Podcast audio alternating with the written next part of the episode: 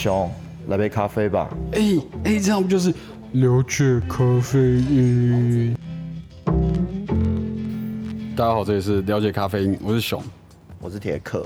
嗯，我今天想要聊一件事情，就是因为上次铁克他突然，他最近接触了一款游戏叫《荒野大镖客》，其实不是《荒野大镖客》啦，是《碧血狂杀》。哦，《辟邪狂杀》其实它是一个很老的游戏，我跟各位解释，它是一个二零一六年阿星的游戏。是，他在讲一个西部世界的一个故事。我觉得相关的这些影片，我觉得大家都可以去 YouTube 上看。嗯，那我们今天这个其实就是我们在讲这个故事里面一个人物叫德奇啊，因为我一直觉得。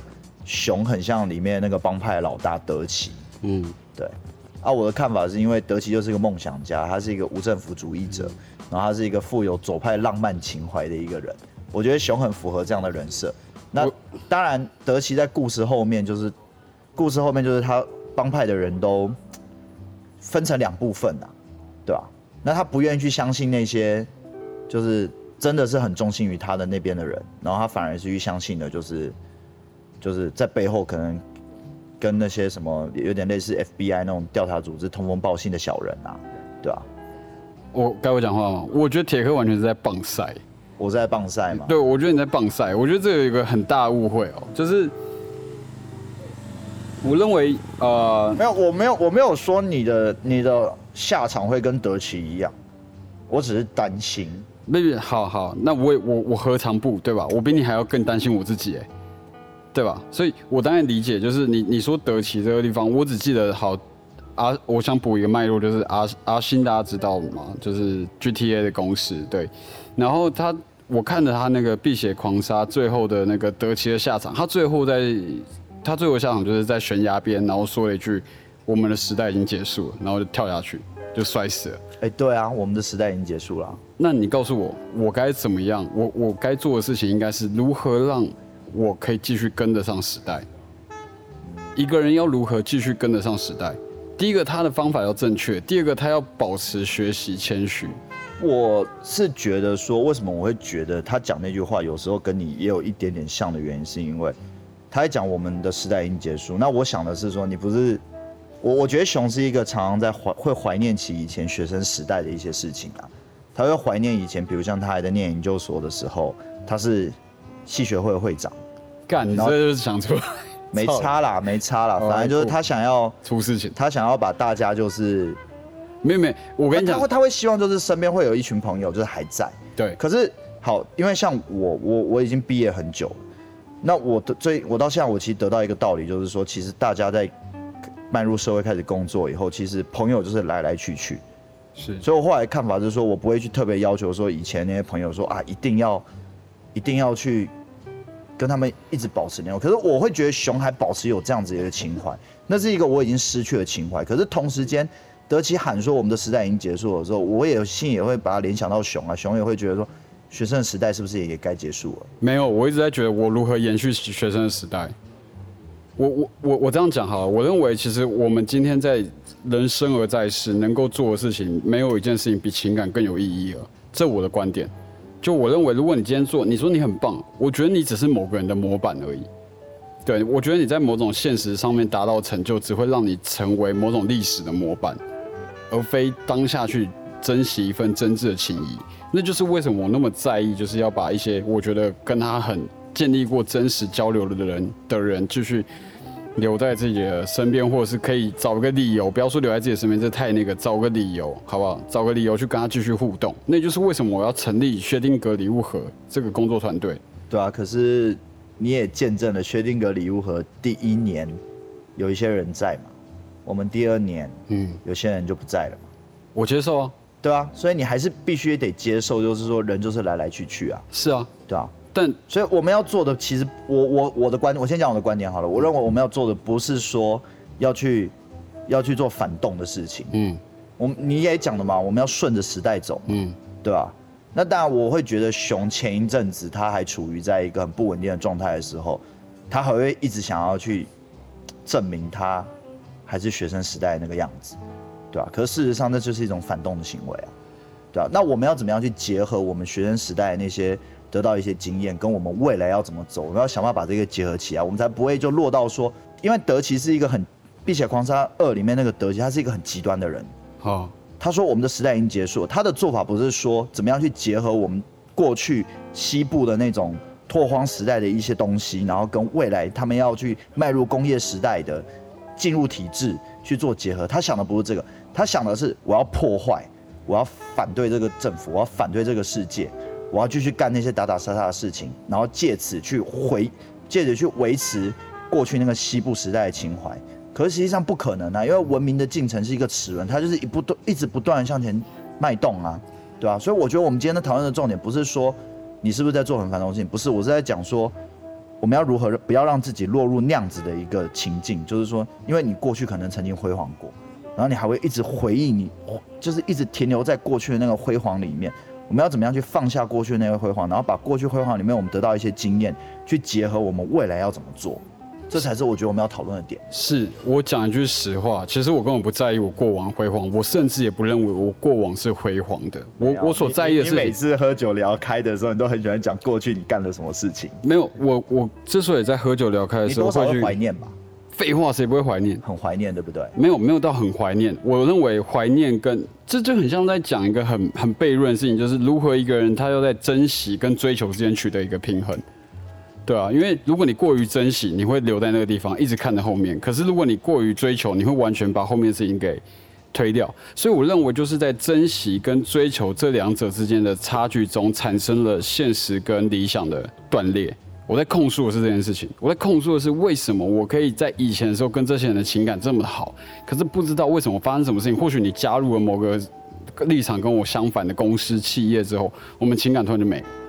对，我在控诉的是这件事情。或许是人对于某种物质过于的追求，因为我们都会想说啊，我们现在就是毕业了，然后我们应该去工作啊。我我现在要工作，我进入一间企业的时候，我应该要把自己定位到一个比较工具化的位置的时候，我认为在那一刻的时候，人的情感荡然无存。那我觉得这让我心痛的原因，是因为一个人如果没有情感，他为什么是人？对吧？我要讲的事情就是这样。就我我我我只是很努力在保持作为一个人对于情感的一个。要求，或许我对这个要求有点过高了。对啊，那我们要怎么样去结合我们过去对这些情感的这些经验，跟未来我们要怎么应对未来的情感的经验？我们要把这些经验吸取，然后去铺成我们未来的路啊。对啊，对啊。所以你也不能去强求说，或觉得说以前那些人他怎么不见了？对我以前也曾经有这样过，我以前也觉得说，为什么以前大学的时候很好的朋友，后来就渐渐越来越少联络了，越来越少，就是见面干嘛的，要揪也很难揪，要约出来。吃个饭、喝个酒都不容易，嗯，对啊，对啊。那我后来得到的结论是，他们是他们的，他们有他们要忙的事情，对我没有必要去做那种过去我学生会做的那些事情，就是说一定要强迫大家一定要出来，一定要跟我出来干嘛干嘛干嘛。我尊重他现在的生活，嗯，对吧？我不会，我以前也会觉得啦，我以前的想法也跟熊一样啦，我也是觉得很啊，怎么越来越好像周到朋友越来越少什么的。可我后来我释怀了，我觉得这这很正常。哦，或或许因为这个性格，所以有些人会觉得我是个巨婴。但而且我在讲的事情就很简单，的确我是个巨婴。我承认我的巨婴立场在于说，哎，我之前跟你玩的很开心，为什么现在我们不能一起玩了？我们，我我知道我这或许硬要把人家留下来跟你自己一起玩，这可能是一个很自私的想法。所以我现在折中就是说，哎，那不然这样好，我想一件事情，让我们大家继续玩。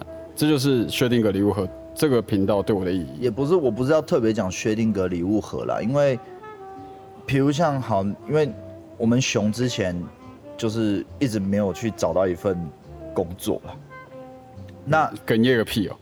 我不是哽咽，我是打嗝。哦，酷。对啊，就是我觉得如果今天你毕业以后，你是一个没有一个，因为你要想想看，你的朋友都朝九晚五，对啊，大部分都是进公司工作，朝九晚五，按你的生活就是跟别人完全不一样，对啊，对啊，人家在工作的时候你在休息，啊，或许人家在休息的时候你他妈在工作，对啊，对啊，干。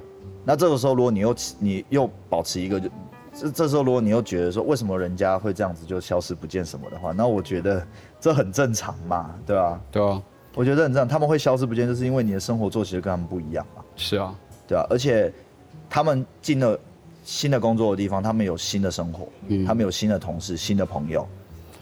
呃，姑且把它认知为是社会化，可是我认为社会化跟工具化之间还是有一个很大的距离，但我这。至目前为止的观察，在应应该说以前对这个社会的观察，都认为只要一个人出了社会，他就是会拼命的把自己工具化。那我显然好像也不是这样，所以其实铁克刚刚有讲到，就是说，那你就如果你今天把这个人当朋友，你应该也要接受这个朋友他有一个权利，叫做我今天没有那么想把你当朋友，或者是他想要把自己工具化，那是他的权利。你应该尊重朋友的选择，所以或许就是一种感觉，叫做原来不爱了也是一种爱，你知道吗？就是哎。我懂了，我懂。人情世故几番轮回之后，就开始理解事情大概就是这样。那回到《碧血狂杀二》里面，他们也是这样子啊。因为德奇想的是过去的旧时代，可是主角摩根或者是约翰，就是好这这部分这些名字，大家可以去网络上稍微查一下。我我是觉得大家一定可以看一下，因为我觉得那个故事还蛮有意思。对，因为他讲的是一个一边是还在情怀，嗯，还在理想，可是另外一边觉得说。在就是文明要进来了，我觉得大家可能就选择就是必须要跟文明共存，嗯，对啊，要去顺要去也不能讲社会化，就是你必须要去融入，嗯，不然你会变成说你没有你没有立身之地，嗯，对吧？啊啊，显然德奇他还是想要继续干过去他在西部做的事情嘛，嗯，对吧？呃，我我必须说这个其实在很多文本上面都反映出来，像蒙甲之前蒙甲也是就是。那个万华派还有什么那个什么派的，反正就他们就是说，哎，就是呃，就我觉得最经典的作品可能就是《末代武士》。对，那个《碧血狂杀》这文本，它其实可以跟《末代武士》这文本做一个比较，一个参照。就是《末代武士》也是在说，就是我们还是想用武士刀，虽然虽然虽然现在大家都拿枪了，但你明明就知道说，在科技上这件事情就是无法行得通的。对啊，在理性上就是无法。可我觉得我在这个地方跟德奇的差别在于，我觉得我理性还算是蛮蛮蛮正确。所以你不会，我只是说你像德奇，可是你不会变成德奇。那就好，因为你有德奇的特质。对，我是一直都觉得我们的熊其实有一些德奇的特质，就是比如像他会有左派的关怀。哦，谢谢。你有左派关怀。哦，我是啊，我没有我没有在管左派。然后你会觉得可能无政府可能会比较喜，你会比较喜欢。我我反我让我让我在这个地方做一个补充，其实我不会觉得无政府我会喜欢，因为我认为还是需要有政府，只是小政府，对小政府。可是台湾不是啊，对台湾就不是，所以相较起来，我就会变得有点偏向是无政府，但事实上我并不是无政府，我是小政府。光谱上面你会变得很偏向那边，我也我也是蛮支持小政府，可是我不会特别去批评，就是就是现在必须要做政府现在要做的这些事情，因为我觉得我们会生活在这个地方，我们有。它的道理存在也也对啊，对啊，对。那我的意思就是说，因为而且纵观现在世界上，好像没有一个国家是真正的小政府。哎，我觉得小政府要看人民的素质。哎，我觉得就是应该说，小政府应该要看就是政府管辖里面的人群他们的素质到哪里。因为如果这一群人就是完全会出现很容易出现失控的状态，那你必须大政府。那我觉得台湾它因为受限在中美两国的一个夹击之中，它绝对是会是一个大政府，它很像是一个锁或者是一个纽扣。你要说这个纽扣，它如果不大政府，它没有办法形成一个纽扣效果，对吧？所以，所以这个扯远了，扯远了。我我只是说，就铁克有时候讲这个东西，他那天跟我就是讲说什么，我像德奇的时候，我看完那个故事之后，细思极恐，干，我想说，他又开始在给我就是弄一些。你知道，就是人有时候大了就很怕一些隐喻，你知道吗？就是人有时候大了很怕的是，你遇到一件事情，它其实是一种叙事，然后这个叙事其实是没有啦。因为我也讲他像德吉，是因为他之前熊在大学在研究所的时候也是有一些朋友嘛，结果后来因为理念不合就拆伙。然后熊其实一直都跟我其实常常就跟我讲说，他一直很不能理解为什么这些事情会发生，对吧？对，因为那可是我站在一个第三，我站在一个第三者的观点上面。就是好，假设我我假设我今天觉得我自己是摩根嘛，那我站在摩根观点，我会是亚瑟啦，哦亚瑟，对，阿瑟摩根呐，其实一样，哦，那我会觉得，哎，好像就是那样吧，那没什么啊，对吧？干，然后他说他自己像亚瑟的时候，我就觉得超好笑，因为你知道也不像亚瑟，我只是随便讲说有一个第三者旁观的人啊。我觉得我觉得铁可以用这种事情在做一个很浪漫的投射，他觉得他是亚瑟，亚瑟有亚瑟的浪漫，然后德奇有德奇的浪漫呐。约翰也有约翰的浪漫，对啊，也哪有谁的浪漫是比较高级的？你现在是在觉，你现在是觉得德奇的浪漫不高级？没没没，我觉得以我这个人的立场，我欣赏所有浪漫，而我在做的事情只是试着把这些浪漫有一个有一个枢纽，可以把这些浪漫给串接起来，好让他们形成一个一个有机体，一个有机体。这件事真的他妈不容易，真的他妈不容易。我我以前我以前就会一直在研究所的时候就会狂傲我去谈我对这世界的理想，就是对，的确就像铁哥刚刚讲的，很左派很左派的东西。那个时候你就很像德奇。对，但你谈很左派的东西没有用，因为你最后会跳到右边来想一个办法，然后执行。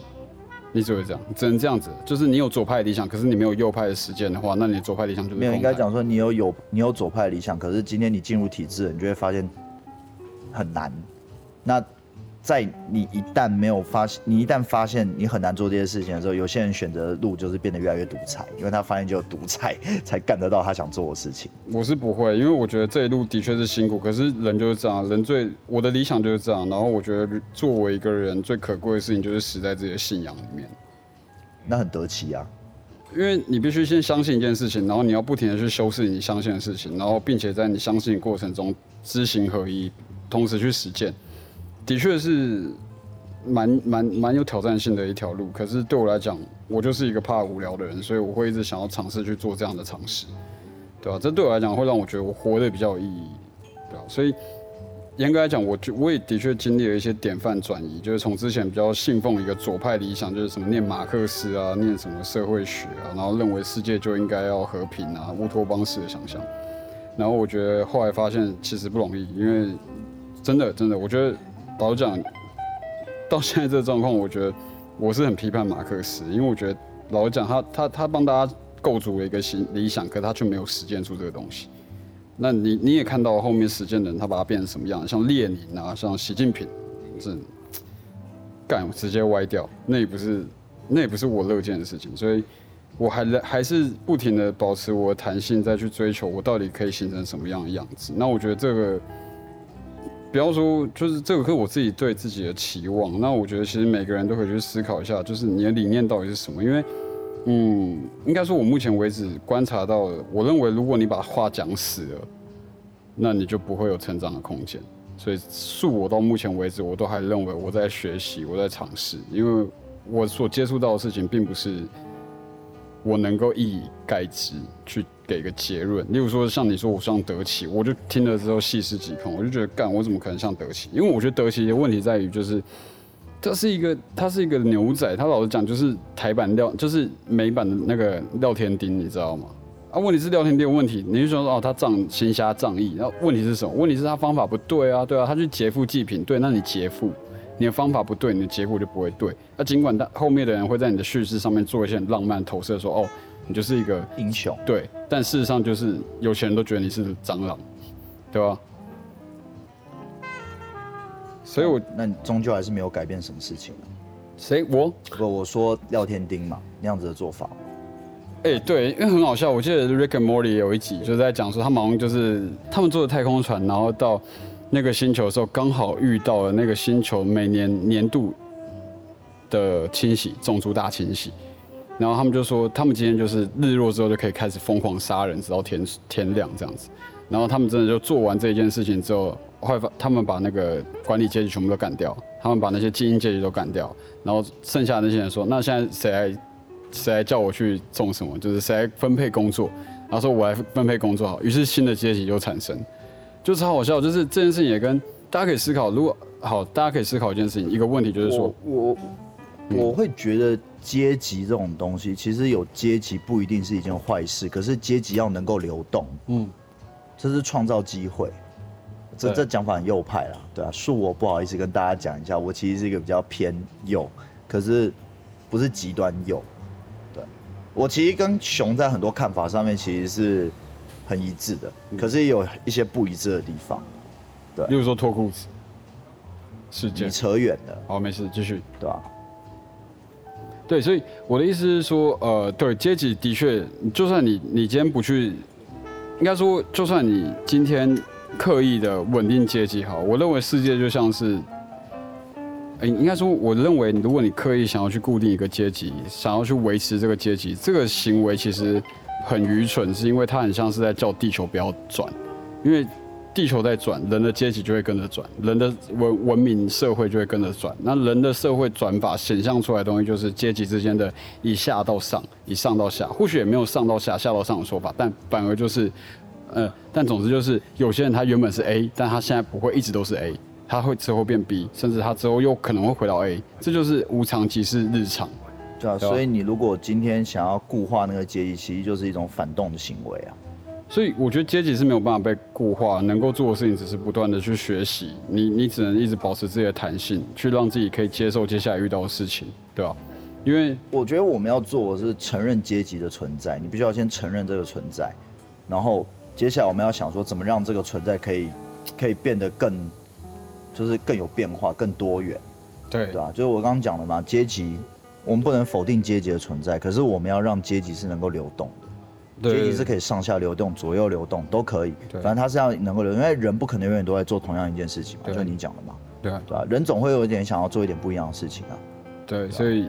我觉得这边先跟听众讲一下，就是如果你听到目前为止，我觉得你蛮厉害，因为我我们的节目应该算是资讯量蛮大，严逻辑严不严谨这件事情，我们或许还在努力，但我觉得我们资讯量都算是蛮庞大的一个节目哦，就是有别于什么啊台通啊或者什么百灵果啊哈哈好好笑，哎你真的把裤子脱下来，哈哈，然后两个四个人就笑大概三分钟，对吧？我觉得那个节目就是干嘛？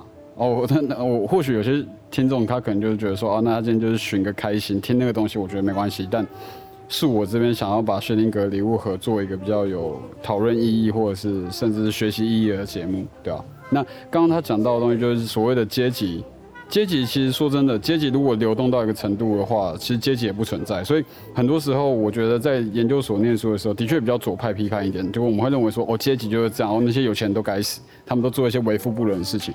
但事实上就是，当你在批判一件事情的时候，你大概就想成为那样的人。对啊，超好笑，对啊？对啊？你其实也期望成为他们吧？不然你干嘛批判他们？我方面来说，这也是一种羡慕的心理啊。这是阶级流动的最一开始的现象，就是你一定会先注意到某件事情，然后开始去批判这件事情。但其实你要去思考是为什么茫茫宇宙、万千世界，你却注意到了这一群有钱人，而不是注意到就是那个在路上很努力卖豆花的阿贝，或者是你你注意到那个很努力卖豆花的阿贝，可是你把那个很努力卖豆花的阿贝拿来作为你批判富人的一个工具，那你的主要目标还是在那些有钱的富人上。所以或许有些人现在，我觉得与其你在那边批判。把它当做批判的工具，你还不如去偶尔下班的时候觉得，哎，他豆花不错，对啊，给他买一个豆花，我觉得都还比较有实际意义。实践社会关怀，念社会学最重要就是实践。这也不是社会关怀啊，我觉得就是人文关怀。社会太太庞大，不敢不敢谈，不敢谈人文关怀。哎，讲到这个，像我昨天去基隆嘛，我昨天去基隆吃海鲜嘛，嗯，然后就是我从那个 Seven 出来的时候，有一个阿阿伯一直在跟我推销他的那个。云吞哦，就是哎，也不是云吞，就是那叫什么？那个有一种饺子，你知道吗？馄饨哦，哦，馄饨，对，馄饨，馄饨，他一直推销他的馄饨。然后我那时候其实因为我那时候急着想要去，因为我们那个我们吃的那海鲜店是要排队的嘛，是是要排队的嘛。然后我一直想说，他的馄饨看起来好像不错，可是我想要就是吃完以后再跟他买，对吧？啊，如果我吃，就是我今天其实已经有一点想跟他买了。可是我不想要，就是还要手上提着，然后在那边罚在那边等，对吧？他还是很热心跟我推销，那就我就想说，好，那如果今天我吃完以后他还在，那就是我们就是有缘，那我就给他买一个，哦，随缘啦。因为我知道我家人也很喜欢吃馄饨，对，我觉得对啊，所以，我我觉得有时候你讲的关怀，这种也不用特意去做，我觉得就有时候就是有这个缘分，就就做吧。你我觉得还是要大家还是要顾虑一下当下的你，你有没有想？啊，如果你当然你其实不想，我觉得你也不用强迫自己去做那些事情。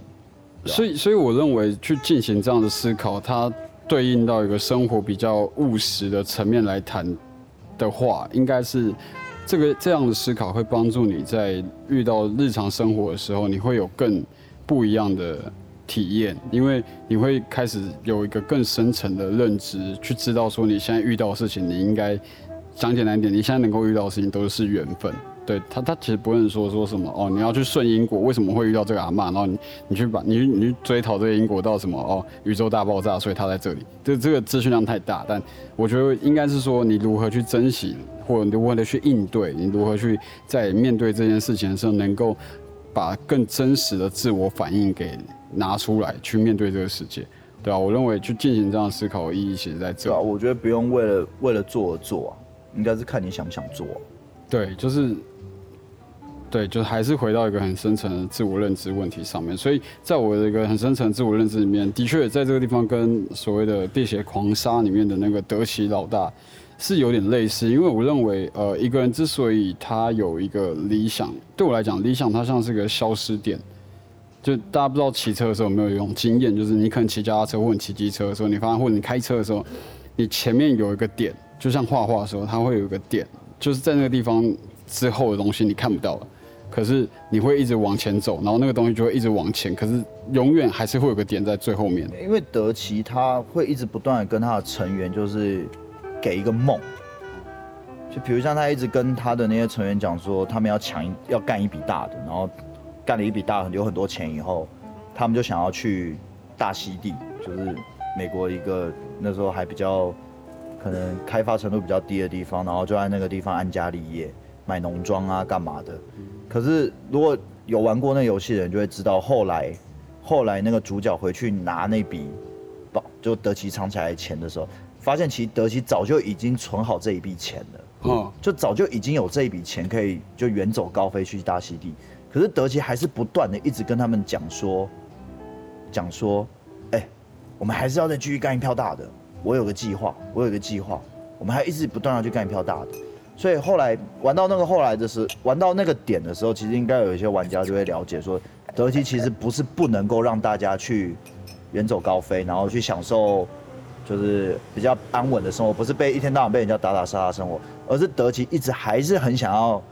保持那个当初他就是风云人物，他就是想要在大西维持那种大西部的那种哇，我是老大，我可以劫富济贫啊，我可以被大家拱着的那种心态。我没有说这一点你像德基，我只是说那个故事后来发展是这样子。我理解，因为在我这边的看法，我对这样的人也有一个定义，我会认为他们是理想疯子。理想疯子就是他们为了他们，他们做了一切事情，只是想要去维持他的理想，而非追求他的理想。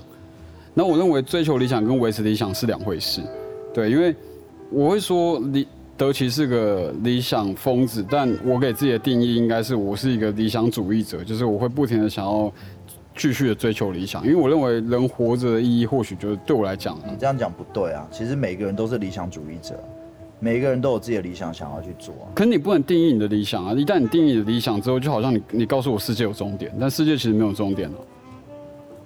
对啊，什么叫做定义每个人的理想？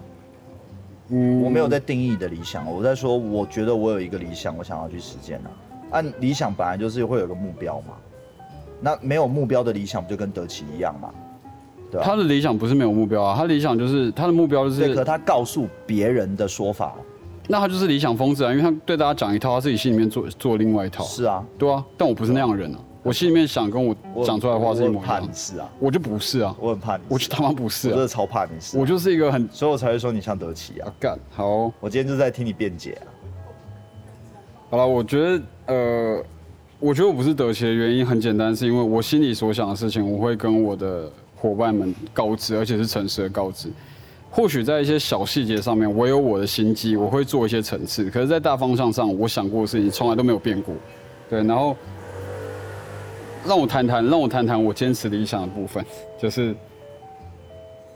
我认为坚持理想对我来讲是一种浪漫，这其实是一个很理性跟感性交织的一个冲突点。那我认为理想很像是海边的暗石，对，一次一次必须要承受就是现实浪潮的侵蚀，对，所以，但你要想理想怎么形成，你知道吗？你有想过理想怎么形成吗？我觉得理想，理想的形成原因有很多种啊。最简单的就是梦想，对吧？然后另外一种可能是，你可能有一个你效你想效法的人嘛，这也是一种理想。所以我觉得理想没有办法去定义它，每个人理想有每个人理想的的多元多元组成的部分嘛，它不是一个单一性的东西，对吧？对啊，所以我这边想就是钻研这个概念下去。我自己的看法，刚铁克讲其实。对我认为理想就是不应该被定义，但我现在探讨的是理想的形成。我觉得理想的形成是你没有办法去分析别人的理想，我当然不用啊，我来不及啊。可是你可以去想想看，你的理想是为何而想？对，因为我觉得事实上是你没有办法理解别人的理想在想什么，因为事实上你跟他就不一样的人，所以你能够做的事情就是很负责任的去思考。你最负责任的做法就是思考自己的理想到底为何。就这样就好。但我们今天要想，如果今天要想一个人的理想到底为何，我们就必须要先思考，就是理想是如何形成的，或是如何形塑一个理想。对，那我认为理想的形成是来自于过往经验跟自己的过往经验的不停的对话的过程，它不会是一个终点，对吧？就像我刚刚讲，我说理想是个消失点，它永远存在，但你永远无法企及，对啊，所以，呃。截至目前啊，我觉得我理想的行述方式是先认知到人终将一死，就是你要很明确的可以知道你有一天就是会死掉，然后你也不知道死掉之后会去哪里，先先放掉你那些什么宗教式的想象。你这个城市抬得太高了。没有，我是真的这样想。一口气抬得太高了。没有，我不管，我就想讲。有有什么我可以继续讲吗？咖啡因嘛。对，我就是了解咖啡因。你如果真的听到这个地方，你开始觉得我在宣教，来干嘛？你就转掉嘛，干，你去听百灵果，你就听那个哈哈台嘛，听那个台通哈哈台。你在批判别人吗？我没有在批判别人，我是说你你喜欢那样你就去啊，我支持你的选择，我也希望你让自己舒服，对吧？所以我认为，截至目前，我理想是以人终将一死这个事情作为基础，然后我认为他的工具是，就在这个追求理想的道路上，我的工具是以我过往的经验，主要是情感作为工具。然后以追求自我思想及心态的提升作为目标，然后我会一直在这个思想跟经验的循环中，跟宇宙追讨一个此生存在意义为何？为什么我在这里？为什么你他妈让我在这里？告诉我存在很痛苦，但我想知道为什么。对，所以我用这样的方式去回应我存在的不安，我对存在的不安。然后以及对普世情感追求，因为其实我一直很遗憾一件事情，就是说，好啊，现在这样很棒啊，对啊你经历了一切，你你听过好多人跟你说爱，你也爱过好多人，然后接下来你告诉我说，哎，不好意思，一切都会结束，而且我不负责任。我觉得宇宙对人来讲是不负责任的，因为他并没有解释说为什么一个人死掉之后，你没有办法用死掉的视视角去解读这一生。那我问你一个问题，他为什么要解释？那就是我作为人，你你凭什么认为他要解释？我认为宇宙应该给个交代。我认为宇宙应该要回应我为什么在这里，所以你是巨婴嘛？我就没有长大，没关系，我这一辈子都不会长大，我就会不停的追讨宇宙这个答案，就是告诉我好不好？对，为什么那边石头不会讲话，可是我却要思考，对吧？这就是我对于理想的坚持。所以严格来讲，你说我对于理想到底是什么，我也不知道我在追求什么，我只是觉得就是干事情不是只有这样，对吧？宇宙应该给交代，这就是结论了，对吧？事情不是这是你的结论，对吧？我的结论，对吧？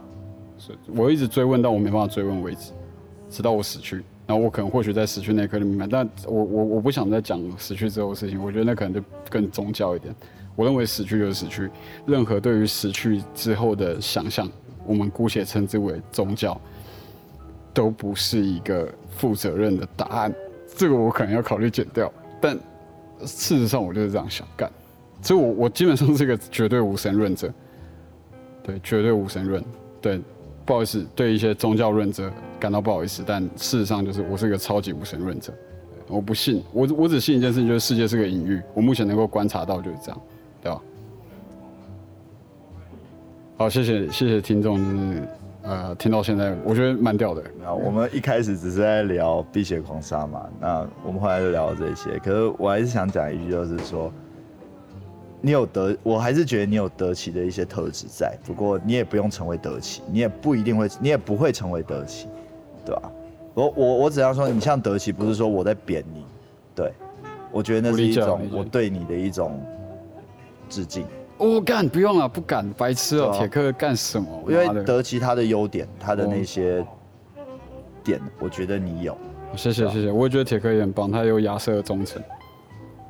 哇，超尴尬！他现在觉得他是，他现在觉得他是，他现在直接把自己提升成是帮派的主，然后我是他的小跟班。哎，那是你给我的叙事投射，我没有没有，我没有讲说要把自己角色也带入进去，我只是说人物特质上面哦，对吧？反正我觉得总结一下今天谈的东西，就是这一集谈的东西，就是我们先从碧血狂杀的叙事去抓出了几个特点人物。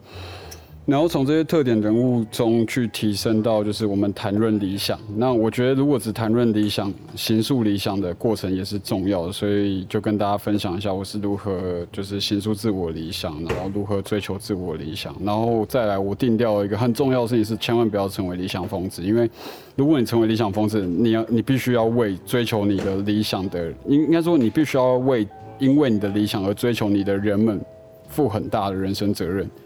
对，因为你你并你并不知道他们是用什么方式在跟着你，而且你更不知道你其实在追求的是什么。对对，所以严格禁止，不要成为理想疯子。这世界上，对时间资源所剩无几，浪费大家的时间，浪费大家的资源，就是该死。所以，对，大概是结论。好，谢谢听到这里的听众，谢谢大家。